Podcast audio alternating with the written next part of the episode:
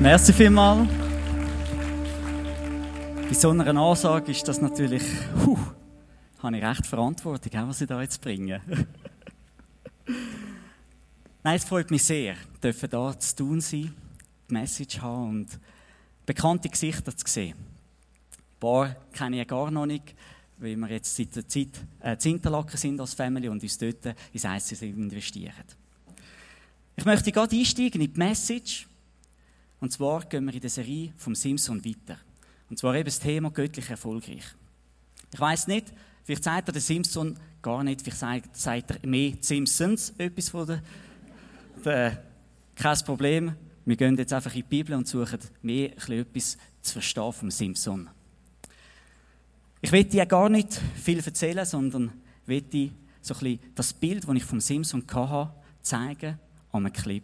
Ich sage nur Clip ab. Gewalttätige Hooligans sollen mit Integrationsprogrammen wieder in den Alltag eingegliedert werden. Hier hat sich das Showkochen im Fernsehstudio als vielversprechende Therapie erwiesen. Sag mal, also, äh, kochen. Also, wegen der Impulskontrolle darf der sozialisierte Hooligan nicht einfach beim ersten Hühnerli gerade äh, irgendwie Brotwurst, Senf, Bier. Bier, Bier! Kein Bier. Nein, höchstens äh, gespritzte Weisse. Hure schwul, wenn mich fragst.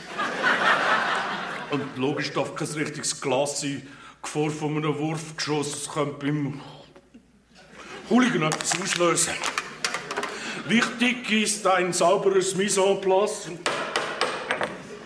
Ähm, damit der Kochvorgang sauber vonstatten geht. Weißt du, kann nicht. Ja, nimmst einfach Fleisch oder irgendein Fleisch, scheißegal was. Nach diesen klopfst du ein weich. Schiri, aus dem Hackfleisch! Nein, nein, äh, fein schaffen, oder? Ganz, ja, nicht so grob. Also, Fleisch streicheln, dass es weich wird, fein streicheln.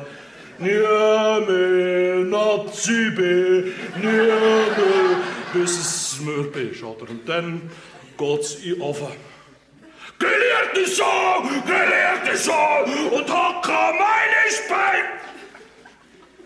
Nein, es war nur Spass. nur Spass. Easy, alles im Griff, super. Nein, nein, wir es nicht grillieren, das ist viel zu primitiv, grob. Machen wir nicht. Die alles nur noch niedergaren bei einer Kerntemperatur von höchstens 60 Grad, gehen ja nur 40. Neustädtisch beziehen wir eine Temperatur niedergaren, geht aber sechs Tage. Und nachher kannst du mit dem Büro eine geile Kruste machen. Halt die Fresse! Schießsozialarbeiter! Schiedsrichter! Ans Telefon! Wow, wow, wow! Wow, wow! Wow, wow! Scheiße! Ja, genau. Das muss man natürlich mit einem gewissen Humor nehmen. Aber das Bild vom Simpson ist genau ein bisschen das, was ich so ein bisschen gelesen habe, als ich das gesehen habe. Natürlich stelle ich mir den Simpson so vor, dass er definitiv ein bisschen mehr Muskeln hat, vielleicht ein bisschen schlanker, ein bisschen schöner und sicher etwas, oder? Längere Haare. Aber etwas hat er genau gleich wie der Mike Müller da im Clip seine Emotionen. Der Simpson hat Emotionen. Und zwar werde ich mit euch zwei so emotionale Fallen anschauen, die der Simpson in seinem Leben hier hat. Und zwar ist das erste einfach der Zorn, die Wut, den er hat. Und der zweite, zweite Falle, so der Stolz, der in dem hinein vorkommt. Ich weiß nicht, ob du die Geschichte vom Simpson gut kennst. Ich bin so ein bisschen, als ich äh, gewusst habe, dass ich die Message mache über den Simpson, habe ich gedacht, ah ja, doch, da kenne ich doch ein paar Sachen von der Sonntagsschule, von diesen christlichen Videos, weiss ich noch. Ah, da steht doch irgendwie am Schluss, so zwischen zwei Säulen, druckt die auseinander, der ganze Tempel geht irgendwie zusammen. Okay, das war es. Was habe ich schon noch gewusst? Aha, der hat doch irgendwie noch einen Leu umgebracht. Und was schon irgendwie noch? Ah ja, noch irgendwie tausend mit so einem Knochen umgebracht. Uh, recht makaber. Aber irgendwie so ein bisschen die ganze Geschichte, also was so ein bisschen dahinter ist, kein Plan. Wirklich kein Plan. Als ich mich mit dem befasst habe und das Ganze so gelesen habe, habe ich plötzlich gemerkt, eben, es geht eigentlich so um Emotionen. Sachen, wie es irgendwie klein entsteht und er am Schluss noch mit hinkommt, wo er eigentlich denkt, hey, was mache ich da? Bringt er Leute um und all das. Möchte ich nachher später in die Geschichte einsteigen.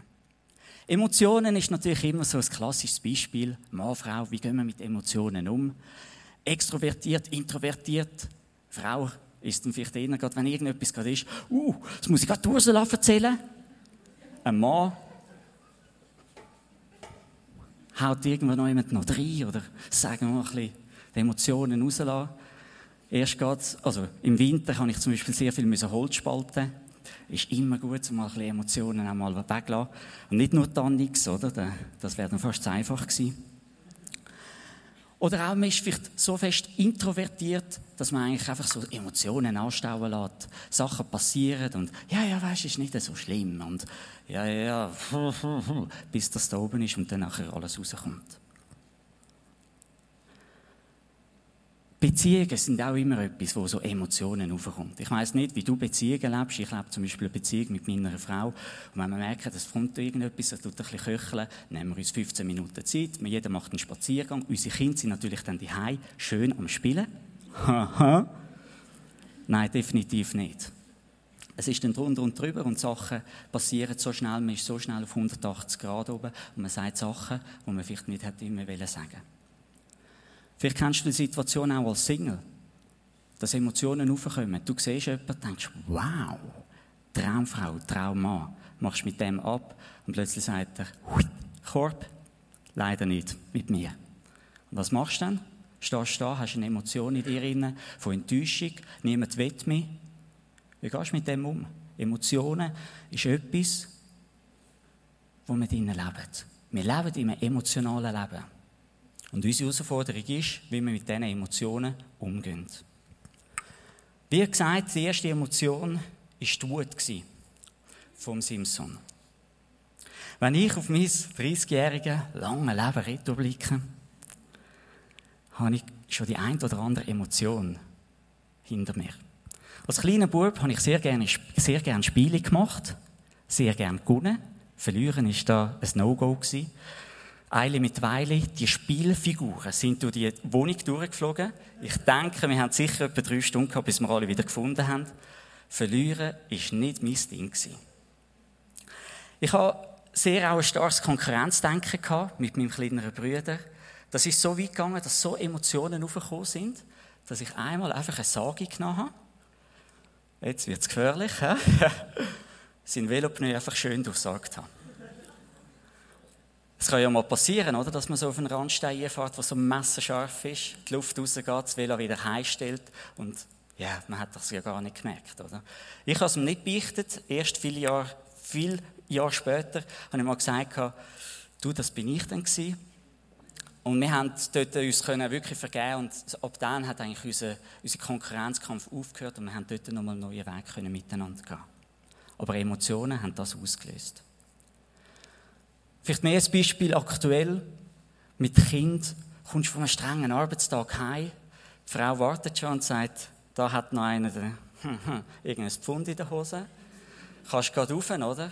Und nachher schwenkt der sein Viertel in alle Richtungen und du denkst nur so, wie schaffe ich das, dass der jetzt einfach stillhebt? Emotionen ist etwas, das mein Leben bewegt und ich denke auch dein Leben.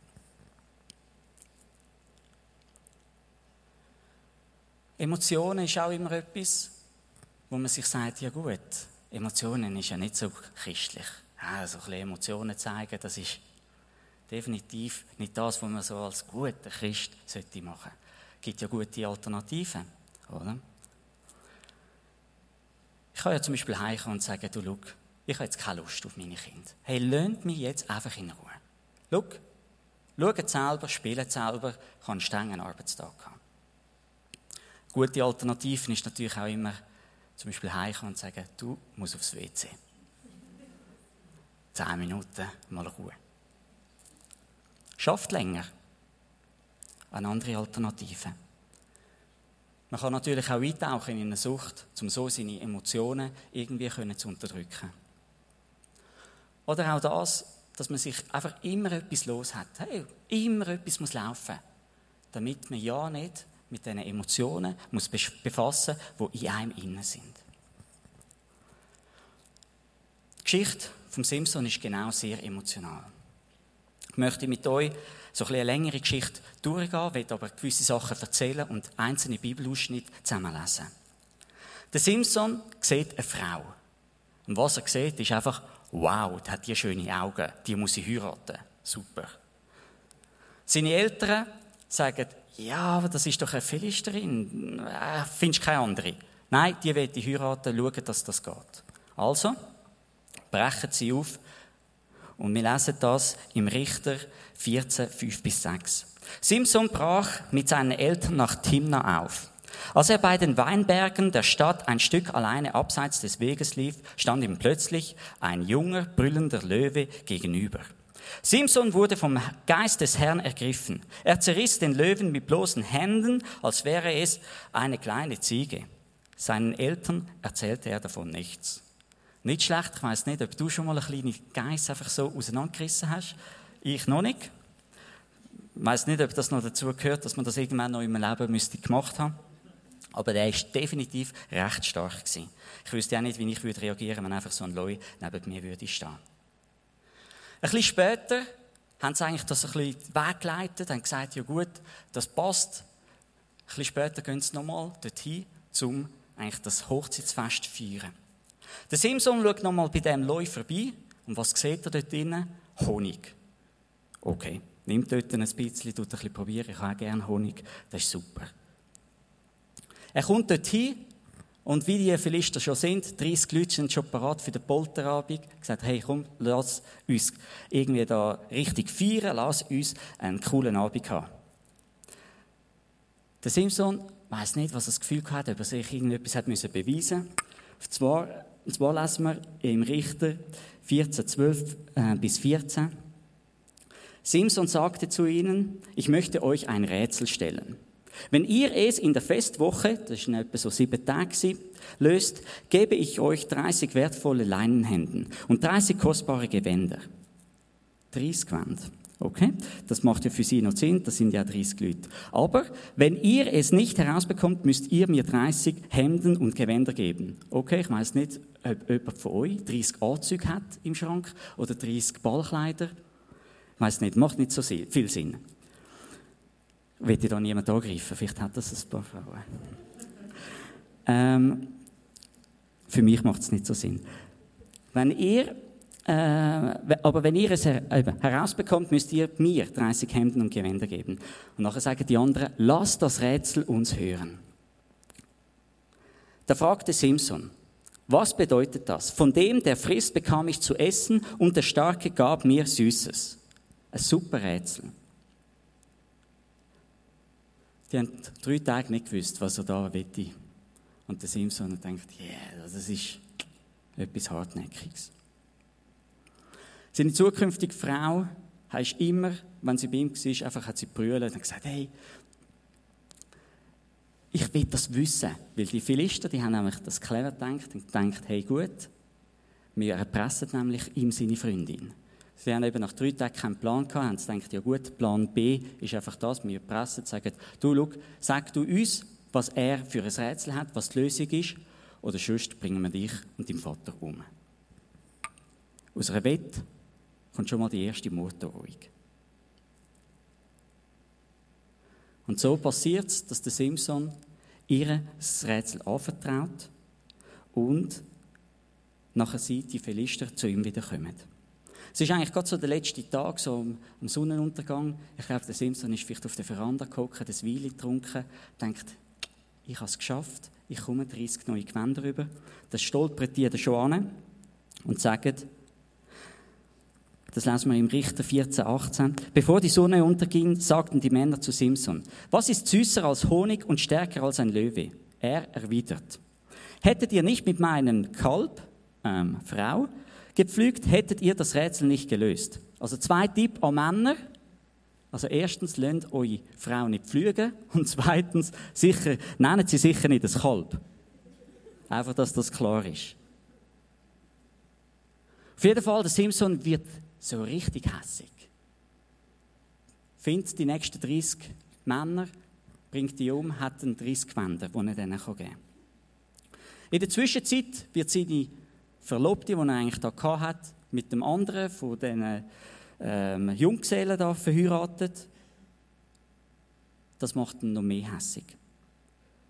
Im Richter 15,3 heißt es, das werde ich euch Philistern heimzahlen, rief Simson. Und diesmal bin ich wirklich im Recht. Er nimmt 300 Füchse, zündet denen die Schwänze an und jagt sie über die Felder. Die Philister denken, hey, was geht ab mit dem? Was machen sie? Nehmen die Frau und der Mann, äh, die Frau und der Vater, also die Verlobte vom Simson und ihren Vater, verbrennen die. Super. Der Simson, noch hässiger, geht auf die 30 von dem Polterabend los, killt die. Am Schluss wird er dann von, von seinem Stamm eigentlich ausgeliefert, der Philister, wie die eigentlich schon fast hätten Krieg führen Und bei der Auslieferung schlägt er mit dem, mit dem Kiefer von einem Esel tausend Leute zu Tod. Am Anfang so eine kleine Wette. So ein dummes Rätsel am Schluss ein riesiges Gemetzel. Schon noch krass. Als ich das so gelesen habe, habe ich wie so ein Bild in mir gehabt, so wie von einer Spirale. Oder du startest da, ja, passiert etwas Kleines, geht so ein bisschen tiefer runter, passiert noch mal etwas und, und irgendwo bist du unten und denkst, wie bin ich da hingekommen? Was ist da genau passiert? Schau, vielleicht kennst du das auch, so Situationen. Sachen, wo in deinem Leben irgendwo ein Konflikt entsteht, das ist nicht so ein großer Konflikt, etwas Kleines. Und plötzlich baut sich der Konflikt einfach immer mehr auf. Und du denkst, was ist da los? Wieso habe ich plötzlich so Aggressionen, so einen Hass auf die Person? Und du merkst, wie, es sind Sachen, die sich angestellt haben.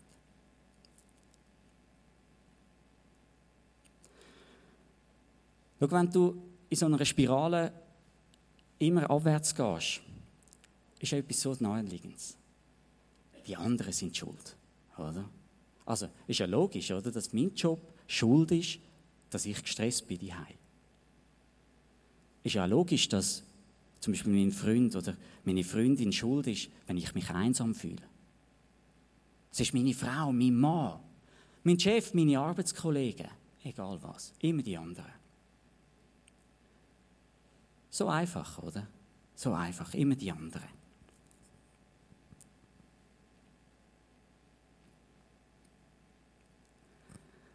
Beim Simpson merkt man schnell einmal, dass er eigentlich die Ursache war von seinem Problem. Er hat eine Philisterin als Freundin. Er hat sein Gelübde gebrochen, dass er kein Alkohol trinkt und seine Haare nicht schneidet. Also, ich nehme das jetzt an, dass er an seinem Polterabend da sicher Wein geflossen ist oder was auch immer. Und er hat seinen Zorn nicht unter Kontrolle gehabt. Und immer, immer ist so ein bisschen das, der Satz gekommen, hey, ich habe doch jetzt das Recht, zum wütig sein. Ich habe doch den, ich habe das Recht dazu. Ich habe vor ein paar Wochen eine Situation gehabt, wo wir in der Ferien waren und wir sind in Kopenhagen, es war sehr cool. Wir haben nicht gerade so den besten Zeitpunkt verwünscht, weil es gerade so ein Stadtfest war. Oder wir haben plötzlich gemerkt, wie fest wir Landeier geworden sind von Mathe. Da in Kopenhagen hat es so viele Leute gehabt. Aber wir haben gesagt, hey, nicht, nicht, wir wollen da unser Programm nicht groß auf den Kopf stellen, sondern wir machen gleich ein bisschen Sightseeing, oder? Das sollte schon gehen. Einer von unseren Zwillingen muss halt dann immer Leikerbike fahren, der andere hockt im Buggy, dann schaffen wir das gut. So ist es auch gewesen. Es ist gut gegangen. Bis zu dem Zeitpunkt, wo wir so einen Stege gekommen sind. So dumme Stege. Oder? Wo man muss von seinem Leikerbike absteigen, wo man muss aus seinem Buggy rauskommen, um die Stegen runterzulaufen. Eigentlich war noch kein Problem, oder? Ich habe das Bike genommen, runtergetragen und plötzlich ist der, der Johann, unser Ältester, explodiert und hast du gemerkt, hat das gar nicht können handeln. Der andere von unseren Zwillingen, der Lino, hat natürlich die Möglichkeit geschmeckt und denkt, jetzt kann ich das Leikerbike haben. Ich habe schon gemerkt, was da für ein Konkurrenzkampf irgendwie am Entstehen ist. Denkt, Ich versuche da noch aufzuheben. Komm doch runter, ist ja kein Problem. Ich gebe dir das Bike. Aber bei ihm war schon die Sicherung durchgetragen. Er hat keinen Plan. Auf jeden Fall habe ich dann plötzlich gemerkt, da kommen so Emotionen auf. Sachen, die sich schon ein bisschen in den Ferien angestaut hat, sind so, so richtig aufgekommen. Ich dachte, Kopf nochmal, es ist doch jetzt so simpel.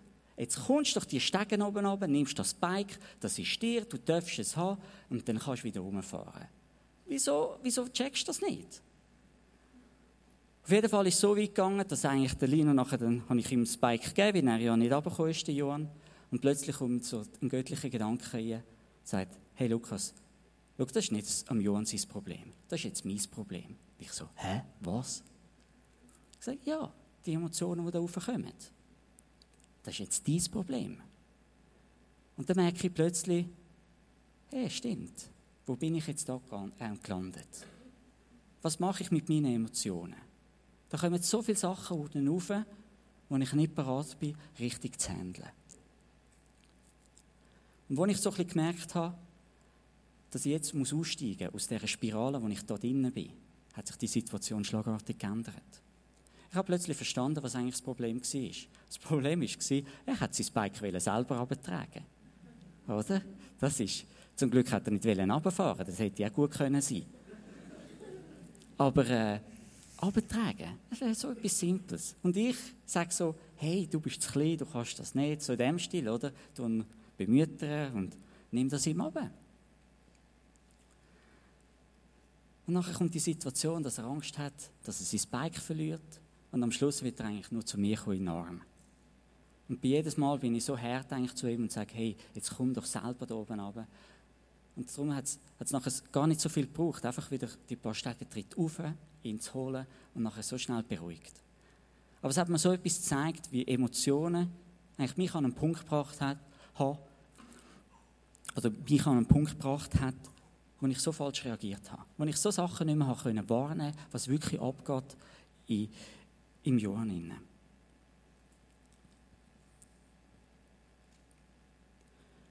Schau, ich glaube, um das Bild von der Spirale noch mal ein bisschen aufzugreifen, dass das wichtig ist, dass wir wie in erster Linie mal in so einer zweidimensionalen Spirale innen sind. Dass wir mal merken, okay, jetzt gehen wir da rein, aber dass es nicht in die Tiefe geht, sondern dass wir wie merken, okay, jetzt begib mich da irgendwo und dass nachher unsere Herausforderung immer wieder ist, zu sagen, okay, und jetzt steige ich aus, aus dieser Spirale. Jetzt will ich weg. Weg von dem wieder.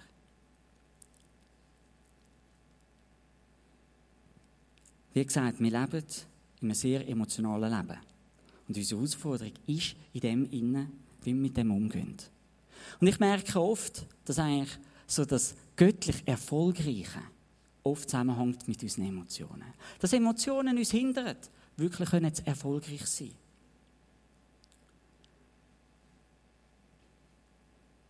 Und es ist unsere Herausforderung, immer wieder können, auf unsere Emotionen hören und dort richtig danach zu handeln.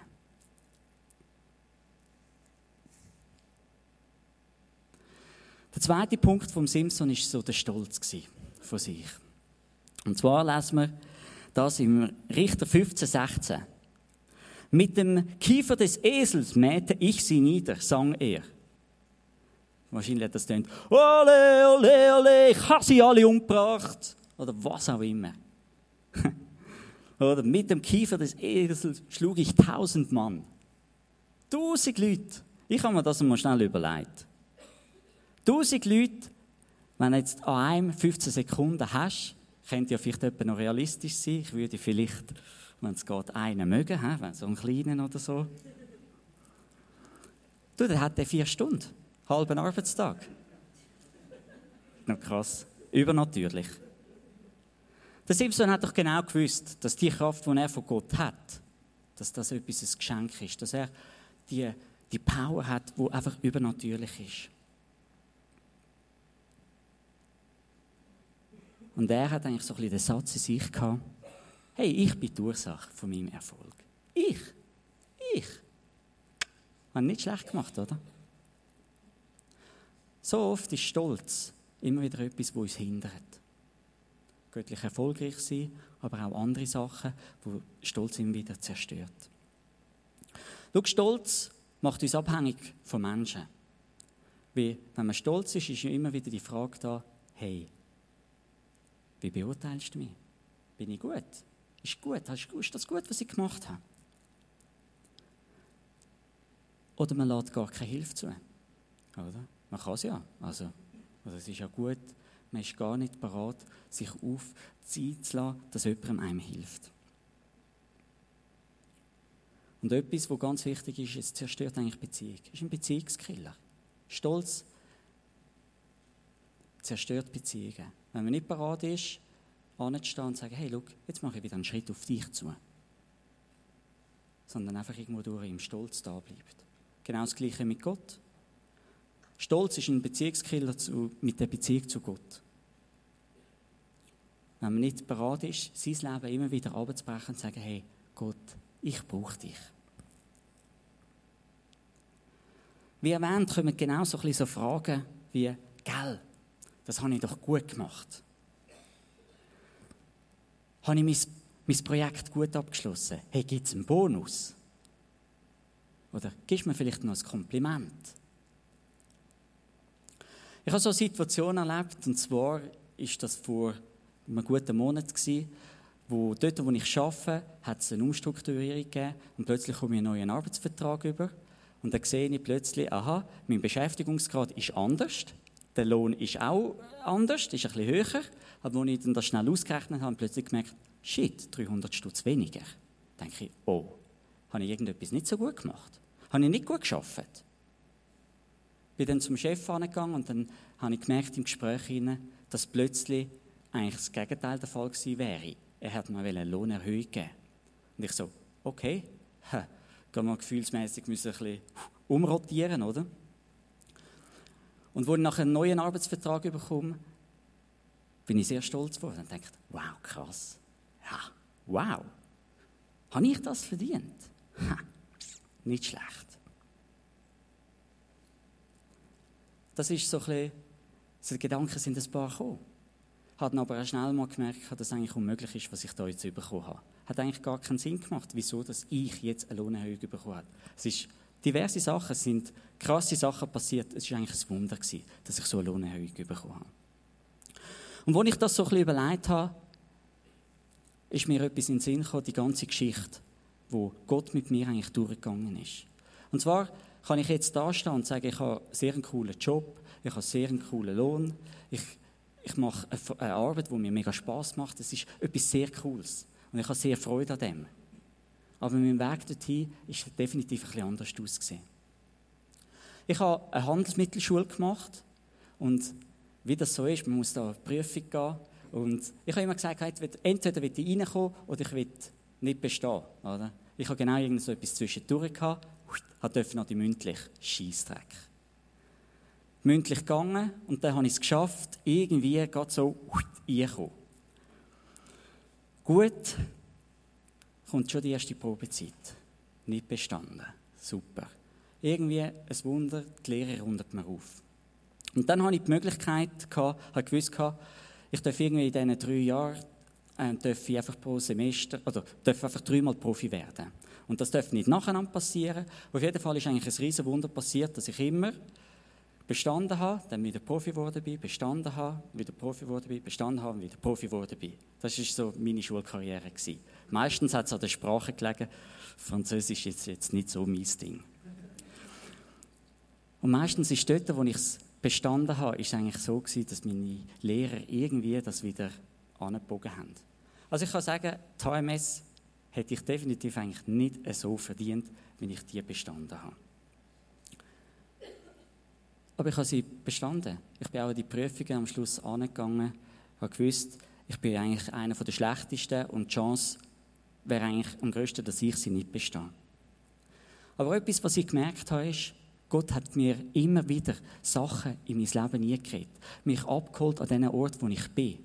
Ich habe manchmal Angst gehabt, was mache ich da überhaupt? Schaffe ich es? Schaffe ich es nächste Semester? Und Gott hat immer wieder zu mir geredet. Ich habe mal eine Situation gehabt, wo ich so ein prophetisches Wort bekommen habe. Ich gesagt, Lukas, du bist am richtigen Ort, an der richtigen Schule und du wirst es schaffen. Das hat mich durchgetragen. Und ich muss schon sagen, ich habe sehr viel Einsatz gegeben, mich wirklich eingeknündelt und ich habe dort alles gegeben.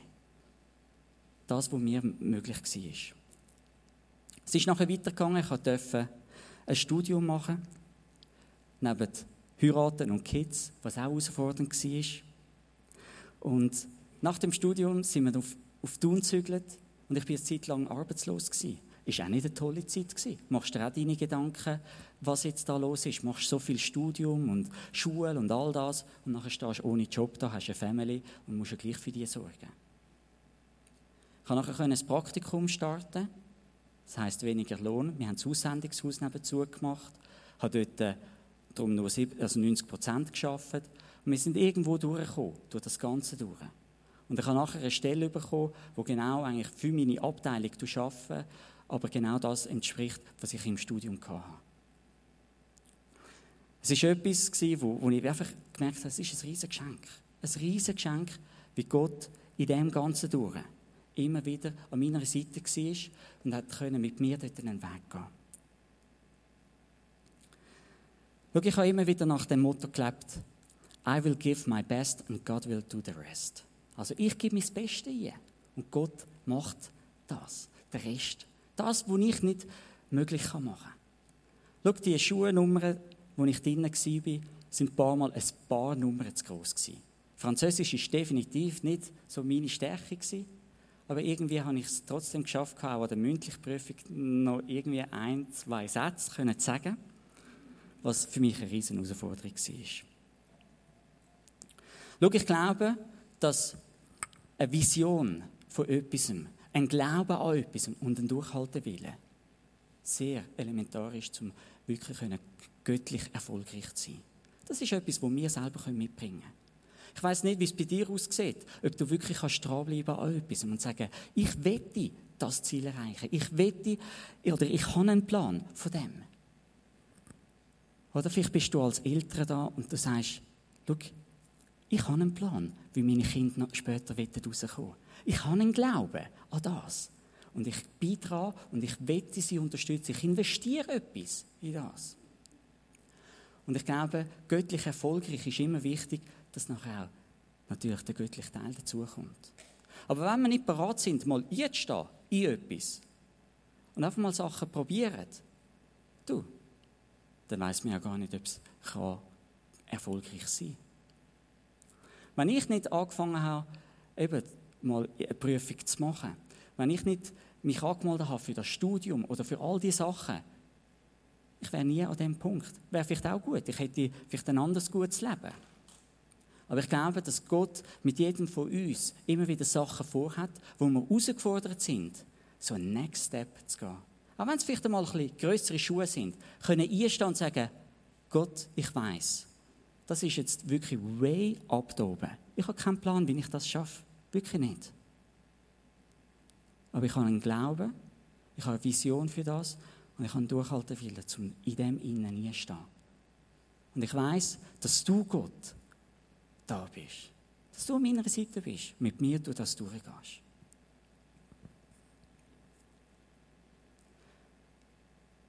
Schau, ich habe eine Vision, wie ich als Vater sein will. Ich möchte ein Vater sein, der seine Kinder freisetzt, Sachen zu machen. Einfach sie motiviert.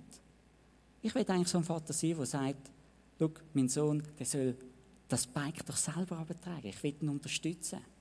Oft gibt es so Situationen, wo, ja, wo er irgendwie etwas selber machen will, verzweifelt und dann ihn unterstützen und sagen, probier es nochmal. Ich glaube an dich, dass du das kannst machen. Du, schau, zum Teil schaffe ich das, zum Teil schaffe ich das nicht.